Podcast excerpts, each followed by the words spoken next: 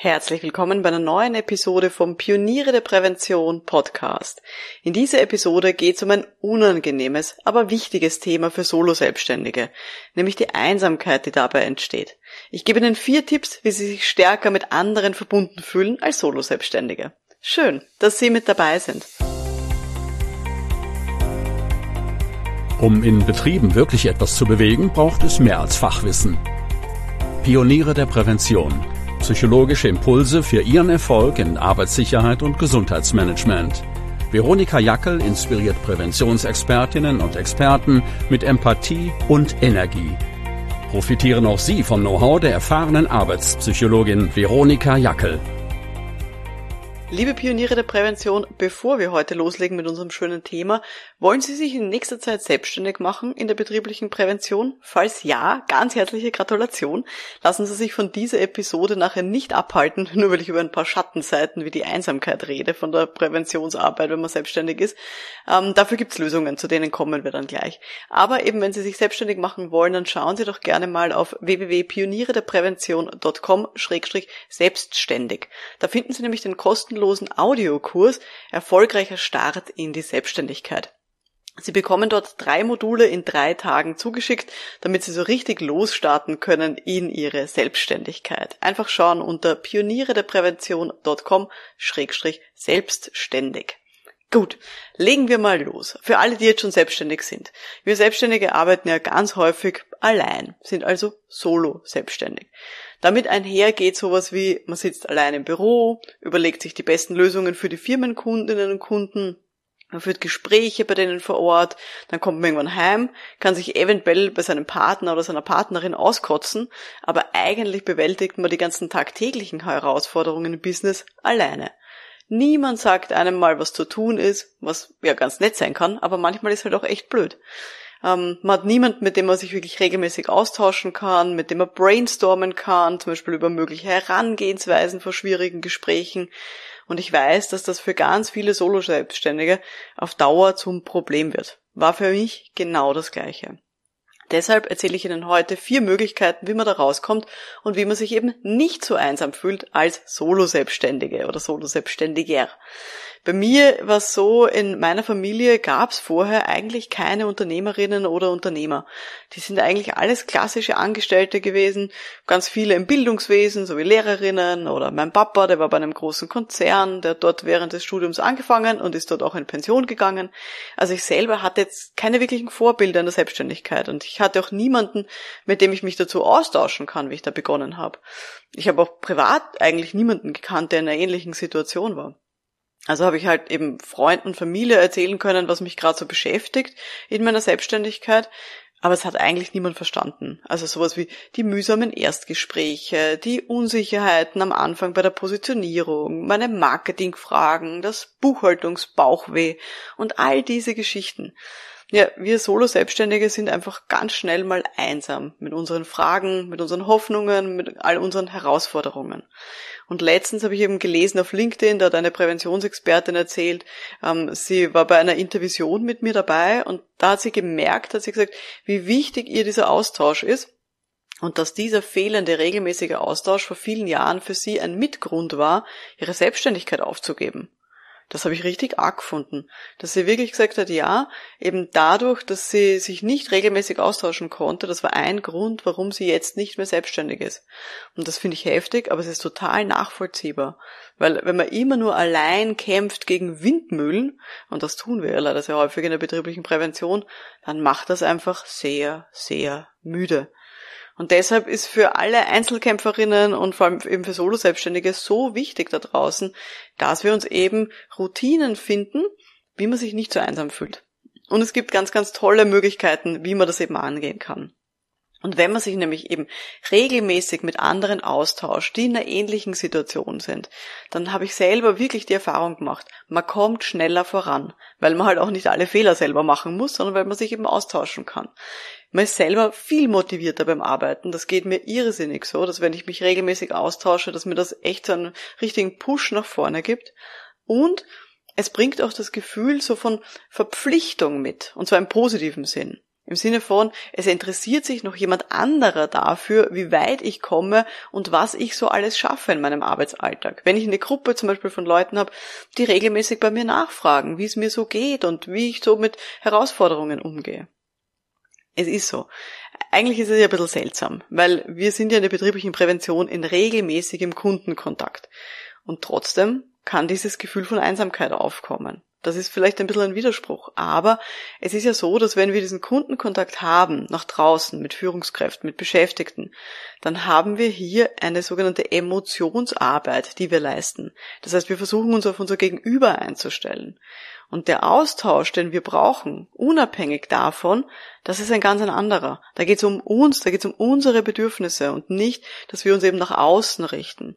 Und deswegen finde ich so wichtig, dass wir eben, obwohl wir so einen Beruf haben, wo wir halt viel reden mit anderen, uns trotzdem noch eine Gruppe suchen oder eine Möglichkeit suchen, wie wir uns mit anderen austauschen können oder wir uns, wir uns zumindest verbunden fühlen mit anderen.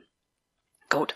Also ich habe eh gesagt, ich habe jetzt vier Varianten mitgebracht, wie man das schaffen kann, wie man sich nicht ganz so einsam fühlt in der Solo-Selbstständigkeit. Die erste Variante, die ich mitgebracht habe, die mich wirklich gerettet hat vor vielen Jahren, ist die Bürogemeinschaft. Ich selber bin seit vielen, vielen Jahren in einer Bürogemeinschaft. Also ich bin jetzt nicht in so einem offenen Coworking Space, wo man so einen Schreibtisch hat in einem großen Raum. Dafür habe ich viel zu viele vertrauliche Unterlagen und das würde mich ein bisschen irre machen, wenn da so viele Menschen die ganze Zeit herumrennen. Aber ich habe seit vielen Jahren ein Bürozimmer gemietet in einem größeren Bürogebäude, wo man nämlich dann am Gang andere Leute trifft, also in der Kaffeeküche, am Weg zum Klo und solche Dinge, wo man sich einfach ganz kurz immer wieder austauschen kann. Dann kann man sich auch mal kurz beschweren über blöde Projekte, über Stress, über seltsame Anrufe, die man bekommen hat. Und man hat auch das Gefühl, wenn man hingeht, alle arbeiten wirklich fokussiert daran, hier was weiterzubringen. Und das ist wirklich was ganz was anderes, als wenn man im Homeoffice allein arbeitet. Ähm, als ich selbst noch in so einem Wohnbau gewohnt habe, da hätte ich natürlich außerhalb von meiner Wohnung auch jederzeit untertags andere Leute treffen können. Aber das wären ja Leute gewesen, die sind ja daheim und die arbeiten nichts. Also die sind ja in der Regel nicht selbstständig. Und das ist ein ganz ein anderes Gefühl.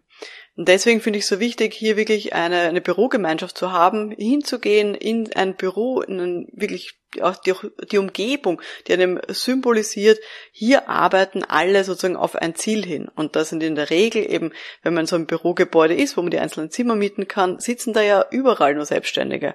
Und da kann man sich dann wirklich auch schön austauschen.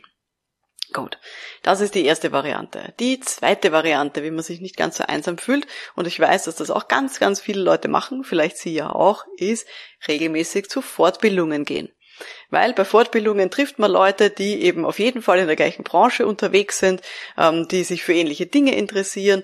Und ich weiß, ähm, dass ganz viele Leute auch einfach nur zu Fortbildungen gehen, damit sie sich regelmäßig austauschen können. In der Pause oder dass sie neue Leute kennenlernen. Und das ist natürlich eine schöne Sache, aber es ist ein bisschen unspezifisch. Weil natürlich kann es sein, äh, bei so Fortbildungen, dass da die Leute sich vielleicht gegenseitig schon kennen und man so das Gefühl hat, hm, man kommt in eine Gruppe rein und ähm, hat nicht gleich den Anschluss oder die Pausen sind viel zu kurz, als dass man da wirklich ähm, sich ähm, ja connecten könnte, sozusagen in Verbindung kommen könnte mit anderen ähm, oder wenn die Fortbildung vorbei ist, dann ist es vielleicht auch vorbei mit den Kontakten. Also wie oft war ich schon selber in Fortbildungen mit total netten Leuten, die super nett waren, an diesem Tag oder an diesem Halbtag, wo diese Fortbildung gelaufen ist. Aber nachher sieht man sich eigentlich nicht mehr. Und dann ist das auch schon wieder vorbei. Also es ist nichts, was für den Arbeitsalltag jetzt so wirklich weiterhilft. Deswegen Tipp Nummer drei, der mir auch sehr, sehr hilft, ist, suchen Sie sich eine Gruppe für regelmäßigen beruflichen Austausch, und zwar mit anderen Selbstständigen.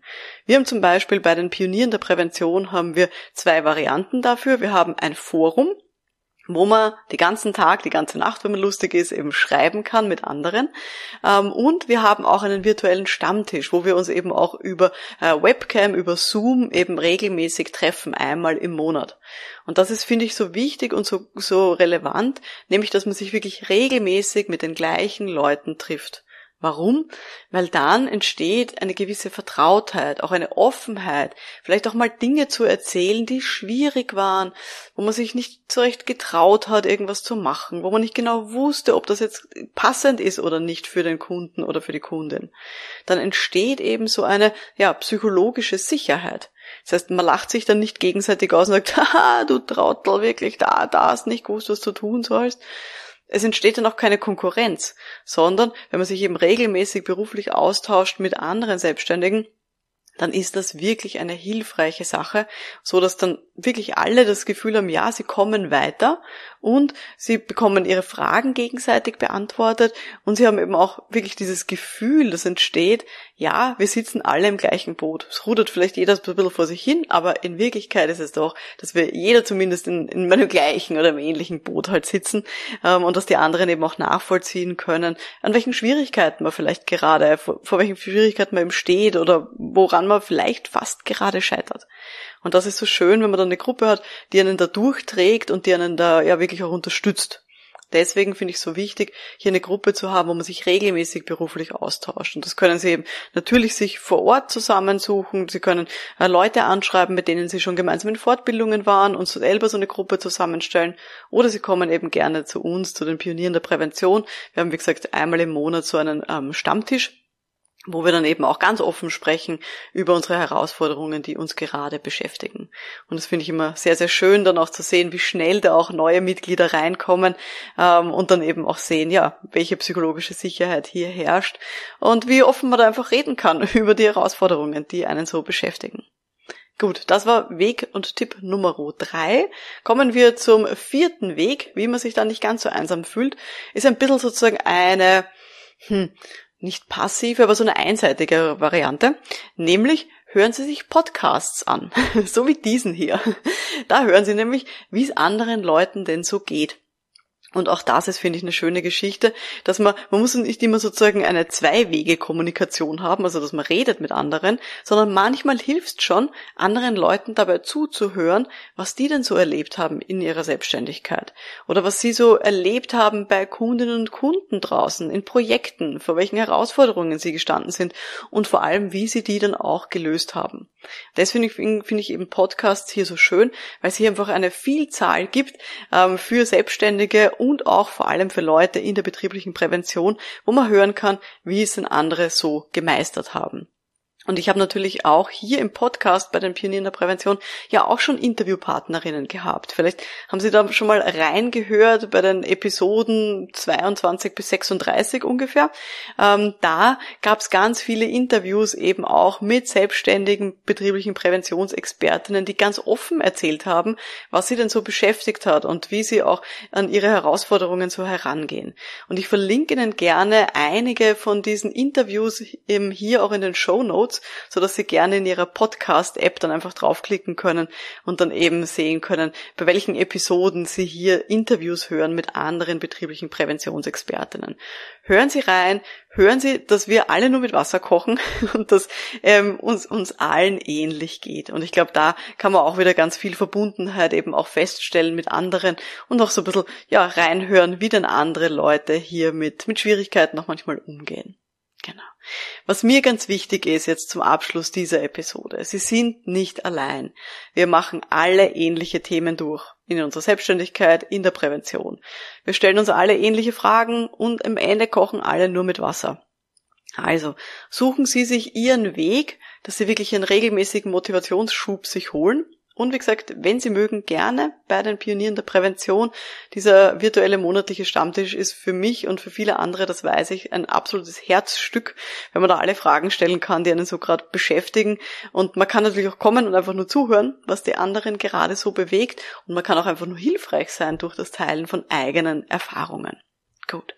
Jetzt haben Sie die Aufgabe der Woche. Nämlich setzen Sie eine Aktion, dass Sie sich mehr verbunden fühlen mit anderen selbstständigen Präventionsexpertinnen. Suchen Sie sich eine Sache raus von denen Sachen, die ich jetzt so vorgeschlagen habe, nämlich Nummer eins. Ähm, Gehen Sie in eine Bürogemeinschaft. Wenn Sie schon in einer Bürogemeinschaft sind, dann gehen Sie mal auf den Gang und quatschen Sie jemanden an, den Sie da gerade am Weg zur Kaffeeküche treffen. Oder Nummer zwei, schauen Sie sich äh, Fortbildungen an. Vielleicht wollen Sie da mal eine weitere Fortbildung so buchen ähm, oder ähm, nochmal sich ähm, austauschen mit jemandem, mit dem Sie schon mal in einer Fortbildung waren. Suchen Sie sich da einen Kontakt heraus. Oder Variante 3, suchen Sie sich eben eine Gruppe für regelmäßigen Austausch, am besten eben monatlich oder zumindest einmal im Quartal, so dass Sie da immer mal wieder die gleichen Leute sehen. Oder hören Sie sich eine Podcast-Episode an mit einem Interview mit anderen Selbstständigen. Also das waren die Varianten. Suchen Sie sich eine Geschichte aus, eine Variante, wie Sie eben mehr Verbundenheit spüren können mit anderen selbstständigen Präventionsexpertinnen. Das war jetzt die heutige Folge vom Podcast für Pioniere der Prävention. Mein Name ist Veronika Jackel. Vielen Dank fürs Dabeisein und wir hören uns dann in der nächsten Folge. Bis dahin, alles Gute. Ciao.